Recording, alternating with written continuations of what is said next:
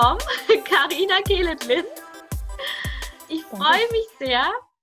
Karina, wenn ich dich kurz vorstellen darf, du nennst dich selbst auch ganz liebevoll Sexpertin, hast klinische Psychologie studiert, systemische Psychotherapie, in Belgien auch bei einigen renommierten Paartherapeuten lange Zeit gearbeitet und benennst in deiner Arbeit drei Schwerpunkte. Der erste Schwerpunkt bezieht sich auf deine 20-jährige klinische Berufserfahrung, der zweite auf deine Lehrtätigkeit an verschiedenen Universitäten und privaten Institutionen und die dritte darauf, dass du sehr gerne sehr viel liest und recherchierst und ja, in diesem Rahmen, wenn du mal Zeit hast, auch selber das ein oder andere Buch schreibst. Und daraus ja. sind zum, einen, äh, zum einen zwei tolle Bücher entstanden. Einmal die Einführung in die systemische Sexualtherapie und Sprechen über Sex. Und ja. genau darum soll es auch heute gehen. Yay. Ich freue mich, dass du Zeit hast. ja, gerne. Ich freue dabei. freue mich dabei zu sein. Ja, und im Rahmen deiner ähm, ja, Entwicklung, deiner Erfahrung fand ich sehr spannend, als ich äh, in dein Buch reingeschaut habe, dass du auch beschrieben hast, dass es doch in Summe sehr wenige Ausbildungsberufe gibt oder Ausbildung grundsätzlich im Sozial- und Gesundheitswesen, in denen das Thema ähm, Sexologie, Sex systemische Sexualtherapie irgendwie aufkommt. Also es gibt vereinzelt Universitäten, die das in Masterstudiengängen anbieten, aber in Summe ist es doch sehr, sehr wenig. Ja. Wie erklärst du dir das und was sind vielleicht auch Folgen, die damit einhergehen, gerade im therapeutischen Kontext, in der therapeutischen Arbeit? Gut, also das ist ja das erste Buch, Sprechen über Sex, wo ich das ein bisschen beschreibe auch. Und es ist so, dass man, wenn man ein bisschen nach die Entwicklung guckt von der Sexualwissenschaft überhaupt, dann sieht man, dass es immer wieder spezialisierter geworden ist oder auf jeden Fall, dass da Leute überhaupt angefangen haben zu forschen. Und in den 60er Jahren gab es dann Masters Johnson mit deren sexualtherapeutischen Ansatz. Das, das war neu, dass Sexualtherapie überhaupt so benannt wurde. Und die haben ganz tolle Konzepte entwickelt und das bedeutete, dass sehr viele Leute sagten, oh, ich will dahin und ich will das lernen, wie Masters Johnson das machen. Mhm. Sprich, man bekam so den Eindruck, das ist eine Spezialisierung. Und das hat sich ein bisschen weitergesetzt, gleichzeitig damit, dass Sexu also Sexualität und Sex trotzdem auch noch ein Tabu ist. Also man hat so auf der einen Seite so, ja, okay, diese Idee von Spezialisierung und gleichzeitig einfach nicht sehr viel davon, weil du kriegst da nicht viel Geld. Also die, die Forschung steckt kein Geld ähm, in, in also Sexualforschung eigentlich.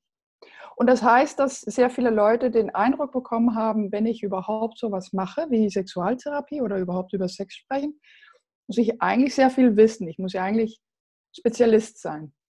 Das stimmt nicht. Also alle können ziemlich leicht lernen, über Sexualität zu sprechen und es ist ja auch wichtig im Gesundheitsbereich, weil es ist ja ein Gesundheitsthema auch. Sehr spannend. Das sagst du ja auch in deinem Buch, dass gerade ähm, Menschen die ein erfülltes Sexleben haben, ihr Leben auch als besser oder sinnvoller ähm, erachten. Also es ist ja ein, ein sehr wichtiger Bestandteil der Gesundheit, der allgemeinen Gesundheit, wie du schreibst. Und da hm. finde ich, da stellt sich mir auch die Frage, warum wird dieses Thema dann nicht auch im Bereich der Gesundheitsarbeit erfragt und erfasst? Mhm. Weil es, es ist unglaublich, aber weil es immer noch ein Tabu ist. Mhm. Also man sollte es echt nicht denken, weil wir haben, wir sehen Sex überall mittlerweile, oder? Also es ja. gibt auch gerade in Deutschland so viele tolle Podcasts und sehr viele Frauen, die jetzt auch rauskommen und über Sex sprechen. Super.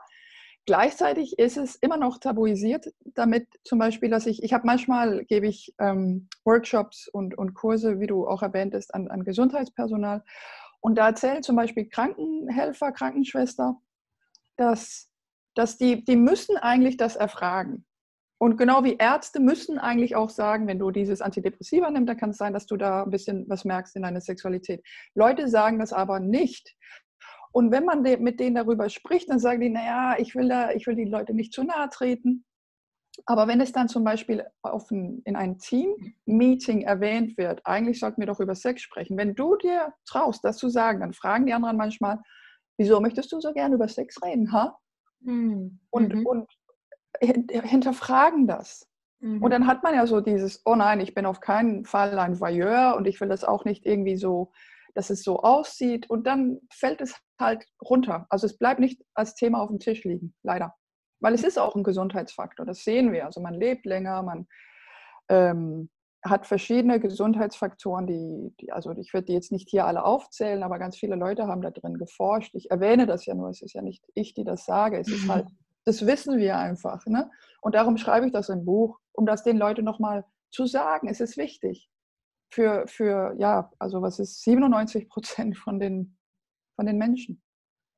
Ich finde es gerade ähm, in unserem Bereich, gerade auch im therapeutischen Kontext, wie du sagst, wenn sich alle an einen Tisch setzen und einer sagt dann, hey, da ist ein Thema, da müssen äh, wir müssen auch mal auf die Sexualität, auf das Sexleben des Klienten oder wie auch immer schauen und die anderen, oh, warum willst du denn unbedingt äh, da drauf schauen oder darüber sprechen? Da liegt, da geht ja auch ganz viel Potenzial verloren. Total. Da geht in der Tat eine Menge Potenzial verloren. Wolltest du das? Okay, dann lassen wir das. Ich greife die, ich nehme deine Antwort vom Anfang, ja? Und ja. schneid das einfach dann, schneid das dann einfach gerne raus. Ja. Und ähm, zum anderen würde mich auch interessieren, inwiefern dann die eigenen Themen mitschwingen. Also gerade als Therapeut finde ich es wichtig, sich auch mit seinen eigenen Themen zu befassen. Ja. Und wenn man solche Aussagen trifft, scheint das ja auch dann eins der Themen zu sein, die vielleicht nicht wirklich ähm, gesehen werden, aber die eigenen Werte, Haltungen, Hemmschwellen spielen da ja auch eine Rolle in der Arbeit. Ja, Wie total. siehst du das? Das, das stimmt und darum ist es auch so wichtig und darum wundert es mich auch, dass ich ähm, immer wieder höre, das war bei uns in der Ausbildung kein Thema. Ich habe das Glück, dass in meiner systemischen Ausbildung in Belgien, da habe ich ja mit Alphonse van Steenwegen und Maureen Leuns und all diese tolle Leute, äh, das sind die von Bevor Liebe Alltag wird, dieses tolle Buch. Mhm. Schön. Das waren meine Mentoren, meine Lehrer, meine ja, Kollegen später. Und die haben das in der Ausbildung schon ausgesprochen.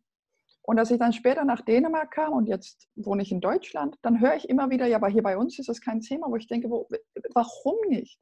Also mhm. Also gerade in ein katholisches Land wie Belgien kann man so toll über Sex reden. Und dann hier, ich sitze hier in Norddeutschland und dann auch in Skandinavien, Blatt vor Mund. Wo ich denke, was ist da los, Leute? Und ich glaube, Teil, von, Teil vom Problem ist, dass man gerade denkt, ach, die Dänen zum Beispiel, die sind doch so locker. Hm, ja, das waren sie in den 70er Jahren, aber die ruhen sich aus, äh, auf, auf deren Lorbeeren aus, oder wie man sagt. Ja, ja. Und, und das ist, äh, und das ist, das ist einfach kein Thema mehr. Man hat Sexologie sogar von der, von der Uni weggenommen, in Dänemark zum Beispiel, also ist weggespart. Und habe ich seitdem auch ähm, vernommen, hat, äh, sind sie das Gleiche am Machen in Belgien. Also wir sehen einen Rückgang von der Sexologie in, äh, an der Unis. Ja. Wow. Ja. wow. Ja, es wird weggespart. Es ist Luxus. Ist doch überflüssig. Also ist du ja meinst das. Ja. Aber gut. Also du Leute meinst, glauben, man, hm? dass das die Gründe sind? Also dass die, dass die meinen, das ist nicht wichtig, das ist überflüssig oder? Ja, teilweise. Es ist mhm. teilweise das, plus wir sitzen immer noch in so eine alte Geschichte von, ach, Sex, das wissen Leute doch, wie das geht. Mhm. Und wenn es nicht geht, dann seid ihr eh nicht gut füreinander. Und das mhm. ist ein mhm. Riesenmythos und das ist gerade, warum es so wichtig ist, in, in Paartherapie-Ausbildung das aufzugreifen und das Thema auch aufzugreifen, wenn man Paartherapie macht. Mhm. Weil es sehr oft hapert. Aber wir haben diese Idee, und das spreche ich ja auch an im Buch, diese Idee von Liebe ist gleich mit Sex. Mhm. Das ist es manchmal, aber es ist auch oft der Fall, dass es das nicht ist. Und wenn es dann gerade sexuell irgendwie hapert, dann denken Leute, oh oh, mit uns ist was los. Dann gehen sie zum, zum Therapeuten. Wenn der Therapeut dann nicht das Sexuelle anspricht, dann gehen die manchmal jahrelang in Therapie, ohne dass was besser wird. Wo ich denke, mhm. hey Leute, also sprich das doch einfach an. Also wieder da die ganzen, die ganzen Potenziale, die verborgen bleiben, die ganzen Ursachen für die Probleme. Hast du, mhm. hast du ein Beispiel für uns, wo du sagen kannst, ähm, aus deiner Erfahrung, ja, und da habe ich das im, mit den Klienten auch bearbeitet und dann hat sich ganz viel verbessert? Ja, also ich habe, äh, gut, ich habe jetzt, jetzt wo ich so Sexperte geworden bin, ja. habe ich quasi nur noch Klienten in der Praxis mit sexuellen Problemen. Aber als ich als ich angefangen habe, mehr und mehr zu sagen, ich arbeite hiermit und ich langsam mehr und mehr, also am Anfang noch, da habe ich Menschen gehabt in Therapie, wo ich das dann angesprochen habe, wo die sagten, ach, ach, darüber können wir auch reden. Wow, mhm. toll. Und die waren erstmal befreit. Also die, die waren ganz, die wurden plötzlich so locker, dann haben sie, dann haben sie über andere Sachen auch noch geredet, wofür sie okay. sich geschämt haben. Ein, ein, also äh, Minderwertskomplexe, das gar nicht mit Sex zu tun hatten, aber hatten, die konnten sich viel besser fallen lassen. Mhm. Und neulich hatte ich noch ähm, einen Klient, das war ein Pärchen, ein Hetero-Pärchen, etwas älter, beide 60 pluser. Und die kamen eigentlich wegen Probleme mit deren Kinder und Enkeln und so. Ich bin ja systemisch, also Familientherapie mhm. mache ich auch. Aber als ich die als, ich habe die als Paar gesehen und da habe ich kurz was über Sex gesagt und da wurde der Mann ganz so, oh, oh, oh was ist das hier? Mhm. Und dann habe ich ähm, dann habe ich das natürlich liegen lassen, weil ich dachte, okay, das passt hier vielleicht nicht gerade, aber ich, ich, ich sage oft schnell mal etwas über Sex, weil dann haben Leute das gehört. Und hier, die kamen dann auch mal später drauf zurück und dann haben wir über deren Sexleben gesprochen. Und ich habe gar nicht viel machen müssen. Ich habe, es war nicht mal eine Intervention, ich oder äh, es war Psychoedukation, kann man sagen. Mhm. Ich habe ganz kurz was erwähnt von Sexualität hat man ja das ganze Leben lang. Und zum Beispiel masturbieren Leute ja auch, bis sie also sterben. Mhm. Ähm, und der Mann, der kam das nächste Mal, der hat nichts gesagt. Und ich dachte schon so, oh oh, der nimmt mich nicht ernst und so. Aber das war ein sehr, sehr ähm, auch akademisch. Also der war, der hatte schon. Anyway, anyway. ähm, aber der, die kamen zurück und dann hat er mir gesagt, ich möchte, bevor wir überhaupt anfangen, Karina, dass du weißt, dass du, das, was du über Masturbation gesagt hast, das hat mir mehr geholfen als jeder Therapeut, den ich jemals gesehen habe. Einfach weil ich ihm grünes Licht gegeben habe, dass das mhm. normal ist. Mhm. Wow, oder? Ich, er hat sich ja. jahrelang dafür geschämt, weil er sagt, ich bin jetzt ein älterer Herr, ich darf doch gar nicht mehr sexuell sein. Na klar darf er das. Spannend. Ich, ja, das sind diese kleinen Sachen, die wir manchmal einfach sagen müssen. Sehr, sehr wichtig. Bei anderen Themen ist es ja häufig so, ne, dass man sich schämt und erst wenn man mit, mit anderen Leuten spricht und merkt, boah, dem geht es genauso, dann mhm. merkt man es gar nicht so schlimm. Und ähm, wenn man das in dem Fall nicht macht, dieses Thema zum Gespräch zu machen, dann klar, können solche Sachen natürlich auch viel, viel schneller entstehen, dass man das ja zurückzieht und irgendwie ja irgendwie ja, und, Sorge und, hat. Und, also, und das ist ja das Spannende daran, dass die Forschung auch gezeigt hat, dass wenn du über Sex sprichst, dass das die therapeutische Allianz stärkt. Und das hm. habe ich ja zum hm. Beispiel bei diesem älteren Herr total gemerkt. Der hat sich so geöffnet nachher über wilde Sachen. Also ich, ne, ich werde jetzt hier nicht zu viel sagen, aber Sachen, die sehr wichtig waren für mich als, als Familientherapeutin zu wissen. Über intergenerationelle Themen, wow. der der erst da aufmachen konnte, als er wusste, so, okay, die hat wohl Ahnung, die Frau, hat er wohl gedacht über mich. Ne? Spannend, wie also gehst du da dran? Eine Ressource plötzlich aufgemacht, ohne, ohne wirklich darüber nachzudenken. Hm? Ich finde das so spannend. Wie gehst du da dran? Also wie, wie, wie steigst du da so vorsichtig ein? Weil ich glaube, viele, wie du am Anfang gesagt hast, machen auch so, oh, und bleiben dann erstmal im Widerstand. Und du schaffst es ja irgendwie, die Leute dann auch wirklich dahingehend zu bewegen, dass sie sich öffnen.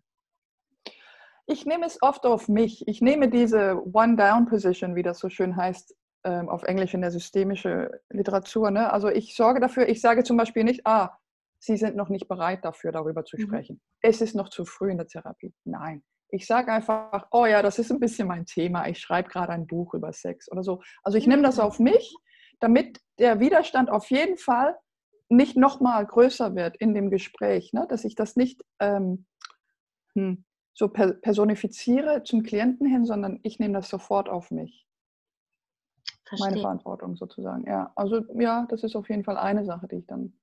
Das heißt, es macht es, dieser Weg macht es wahrscheinlich den Leuten dann auch leichter, sich zu öffnen, weil das ja gar nicht so deren Problem ist, sondern eher auf ja. einer neutralen Ebene gesehen wird. Ja, ja, genau. Also auch, und diese Sprüche wie, ach, okay, Sie kommen mit äh, Paartherapieproblemen, dann gibt es auch oft Probleme in der Sexualität bei vielen Paare, die ich sehe. Ich weiß nicht, ob das bei Ihnen auch so ist. Dann mhm. hast du es schon normalisiert und du hast auch schon die, die Möglichkeit eröffnet, dass die sagen, ah ja, bei uns ist eigentlich auch was. Mhm. Was aber auch passieren kann, ist, dass ja. Klienten sagen, ja, aber puh, Herr, da möchte ich aber nicht drüber sprechen. Dann lasse ich das liegen. Oder Leute sagen, oh, das ist aber sehr privat. Lasse ich das liegen. Aber du hast da schon so einen kleinen Kern gepflanzt und also auch wie, ja, immer wieder merke ich dann nach drei, vier Gesprächen, manchmal nach ein halbes Jahr, wo eigentlich die Therapie ne, wo alles eigentlich schon ja. geklärt ist und ich will eigentlich alles runterfahren und neue Klienten und ne, die anderen Klienten sollen mich ja loswerden. Und dann plötzlich kommt so ein Sexthema auf. Du hattest ja damals gesagt. Und dann wird das nochmal aufgegriffen, ja. Die merken, du, dass das eine Offenheit ist. Ja? Spannend hm? fand ich auch eine Szene in deinem Buch, ein Satz in deinem Buch, wo du auch gesagt hast, wo du kurz auch auf die Herangehensweise gegangen bist und ähm, meintest, ja, und die Sitzung war so beendet und stellen Sie sich mal vor, Sie hätten jetzt ähm, nächste Sitzung die Möglichkeit, mit einem Sexualtherapeuten zu sprechen. Was würden Sie denn sagen? Mhm. Also ich weiß nicht genau, wie du das da beschrieben hast, aber in die Richtung auf jeden Fall. Das fand ich auch sehr gut. Also auch wieder auf gar nicht so in, gar nicht präsent in dem Moment, jetzt sagen Sie mal, sondern so durch die Blume. Ja, ja, ja genau. Also ich, jetzt bin ich ja Sexualtherapeut, aber das habe ich noch von, weil das Buch, ich habe ja das dänische Buch erst geschrieben. Ich habe ja dieses ist ja das deutsche jetzt, ne? Ja, ja. Aber ja. eigentlich ist das hier das Original, Samtalen um Sex, das ich auf Dänisch geschrieben habe. Und damals war ich selber noch in Ausbildung bei Ulrich Clement, unser ganz großer Sexualtherapeut hier in Deutschland. Und ich habe das von ihm, ich habe das aus sein indiskrete Fragebuch. Mhm, da sind 201 mhm. Fragen drin und eins davon ist, wenn du einen Termin beim Sexualtherapeuten hättest, worüber würdest du sprechen wollen? Und ich, also ich setze das in der Therapie jetzt nicht mehr so um. Mhm. Jetzt würde ich was, ich, ich verschärfe es jetzt. Ja. Wie? Jetzt könnte ich, wie, genau, bist neugierig, ne? Ja. Ähm, ich komme dazu. Ähm, jetzt könnte ich zum Beispiel sagen, überleg dir das mal, du musst das jetzt gar nicht beantworten, aber du kannst das ja zwischen den Sitzungen mal drüber nachdenken, wenn du einen Termin hättest bei einem Sexualarbeiter oder Sexualarbeiterin. Was würdest du dir wünschen und wie würdest du das sagen? Mhm, mh. Also ich gehe noch mal so einen Schritt weiter, weil die sitzen ja schon bei mir und wir sind das schon. Aber oft sagen Leute, ich weiß gar nicht, was mit mir los ist. Und wenn die dann mental so eine Übung machen, dann plötzlich dann sagen die, oh ja, ich weiß ganz genau, was ich. Äh, ne, das sagen sie dann nicht unbedingt, während der Partner da ist, oder? Ja. Aber manchmal kommen dann so, dass die sagen, aha, ah ja, okay. Ne, weil es ist so wichtig, selber auch ein bisschen zu wissen, worauf stehst du, was möchtest du? Und ganz viele Leute, vor allem heterosexuelle Frauen, die zu mir kommen, die, ich kriege sehr viele Menschen, die, die wenig Lust haben. Mhm. Und dann sagen sie, ich kenne meine Sexualität gar nicht. Mhm. Und wenn ich diese Frage stelle, dann, äh, dann, kommt, dann kommt fast jedes Mal was.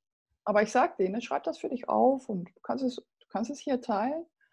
Und das, da trauen sie sich dann auch manchmal. Ne? Gerade in der Paartherapie ist es dann auch wichtig, dass ich ein bisschen dann nachfrage. Hast du darüber nachgedacht und was macht das mit dir und was, was denkst du, würdest dein Partner darüber sagen, ohne dass sie das überhaupt zum Partner sagt. Ne? Aber so kann man auch ganz viel aufmachen. Spannend finde ich auch, was, wenn wir uns mal deine, deine Klienten anschauen oder wie nennst du sie? Klienten, Kunden? Ja, ich sage Klienten. Klienten, ja. genau. Wie, und ich meine damit von alle sexuelle Orientierungen und alle Geschlechter. Also ja, und das würde, das finde ich auch spannend. Wie, wie ist denn da die, die äh, Zielgruppe, die genau, die Verteilung? Die, die Verteilung, die Heterosexuellen sind bei mir die sexuelle Minderheit. Die Minderheit, okay. Ja, ja, ja. Ja, ja weil ich, ich, ich schon sehr lange mit der LGBT-Community, wie sie ja, also ne, die, die Schwulen und Lesben und Bisexuellen und Transgender oder transgeschlechtliche Menschen arbeiten und Queers. Und mittlerweile habe ich auch sehr viele Leute, die BDSM praktizieren, weil die sagen, du bist ja anscheinend offen, also kommen wir lieber zu dir. Äh, also deswegen so die, die durchschnittliche heterosexuelle Pärchen, die sind bei mir eher die Minderheit. Die sind auch willkommen, ne? Mhm, mh. Aber die sind eher die Minderheit. Ah, ist ganz spannend. Ja, wahrscheinlich auch dann nochmal Hemmnisse, die einen da abhalten, zu dir zu kommen. Ähm, und ja, vielleicht. Ja. In, deiner, in deiner Erfahrung jetzt nicht nur in der Paartherapie, was sind denn noch Bereiche, gerade wenn wir uns mal äh, therapeutische Arbeit anschauen oder Fachkräfte im Sozialwesen, die auch diesen Podcast hören. Hm? Wo könnte es denn noch hilfreich sein, da in das Thema Sexualtherapie genauer oder tiefer einzusteigen? es ist einfach wichtig, wenn man im Gesundheitssektor arbeitet, Sex auf dem, äh, im Blick zu haben. Also gerade, also ne, gut, ich bin Sexualtherapeutin, ich bin darin spezialisiert, aber eigentlich, Mhm. es gab schon in den 70ern ein ganz tolles Modell, das nennt sich Plicit und das ist wie so ein Tracht gedacht. Und der obere Teil vom Tracht, da geht es darum, überhaupt Sex anzusprechen. Und die meisten Patienten und Klienten sind dadurch geholfen, dass du das Thema überhaupt ansprichst. Mhm. Was ja, finde ich, finde ich Wahnsinn eigentlich, wenn man darüber nachdenkt, dass so viele das dann nicht tun, weil es braucht nur so wenig. Und je, je mehr du, je mehr Probleme du hast und je mehr du darin steckst, je, je enger wird diesen Tracht und da ganz unten kann man sagen, da ist dann Sexualtherapie. Aber die meisten im Gesundheitsbereich, die, die sollten das eigentlich ansprechen, gerade wenn auch ähm, zum Beispiel Medikamente verschrieben werden Okay. oder wenn Leute psychisch krank sind oder mit einer Diagnose zu kämpfen haben. Ähm, gleichzeitig auch die ältere Bevölkerung. Ähm, Leute, die physisch weniger mobil sind. Alle haben eine Sexualität. Bitte vergiss das nicht. Also wir, wir entsexualisieren Menschen, wenn sie Mhm. irgendwie Mhm. älter werden oder so. Also all diese Sachen. Und es ist, es ist so leicht, Leute zu helfen, indem man einfach sagt, ach, manche haben auch ein bisschen so mit sexuellen Problemen zu kämpfen, halt darauf ein Auge. Dann brauchst du nicht Das mal ja. das, ne, ja, du hast es angesprochen, du brauchst es nicht mal anzunehmen, aber die Leute, die haben sowas von, oh Gott sei Dank, ich bin nicht der Einzige. Mhm. Und es wird normalisiert. Und dann sagen, ne, ja, genau, es ist echt wichtig.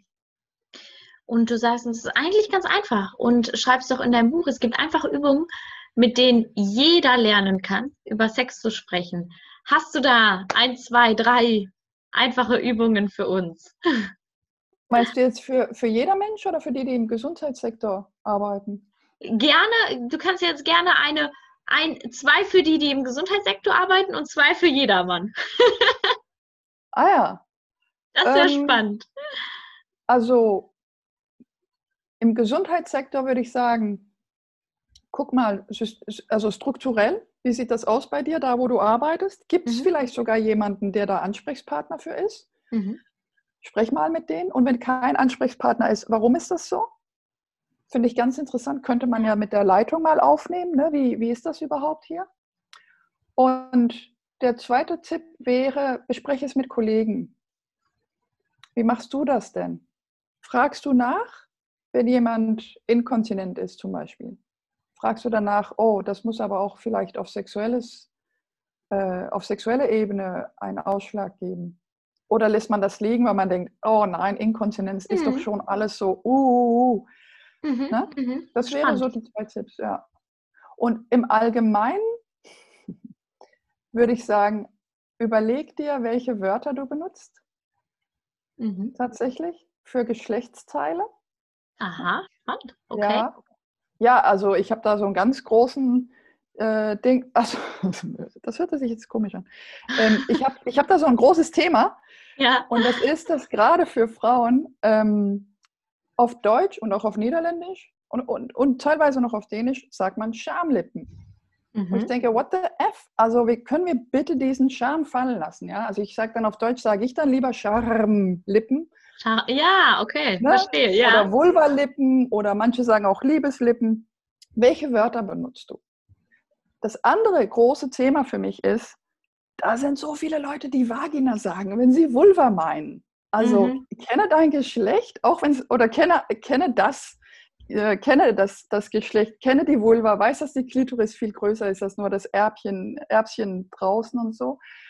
Ähm, und überleg dir, was sich gut anfühlt für dich. Ne, sagst du eher da unten, ne, wie, äh, wie manche sehr so ganz, das ist sehr vage. Da würde ich dann auch als Sehr distanziert auch, ne? es Mhm. ist sehr distanziert, ja. Und manche Leute sind aber auch so, gerade Frauen, ne, die, die, die, die ihr ganzes Leben gelernt haben, dass sie nicht sexuell sein dürfen, Mhm.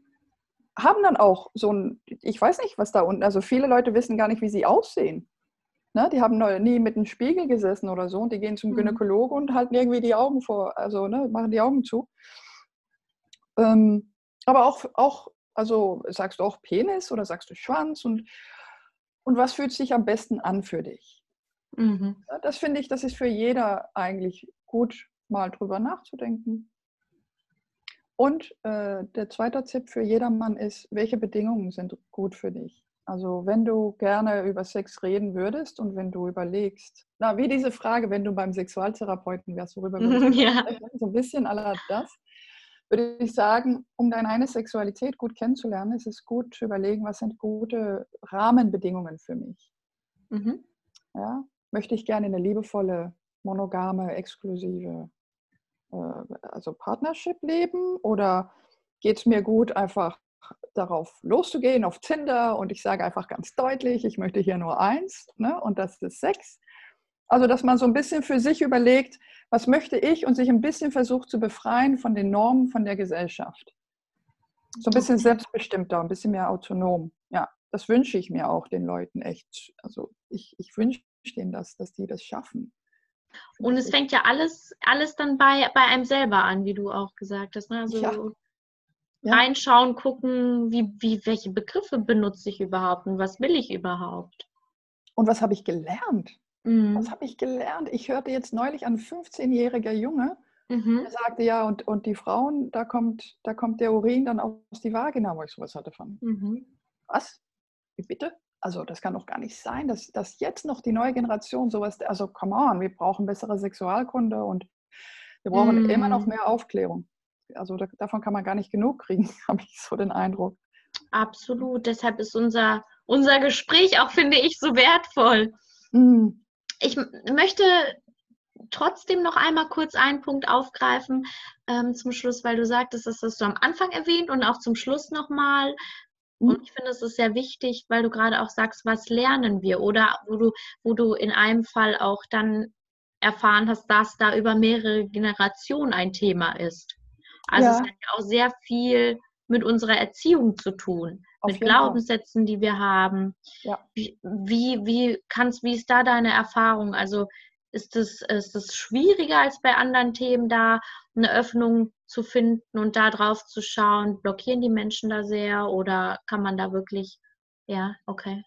Ja, das tun sie.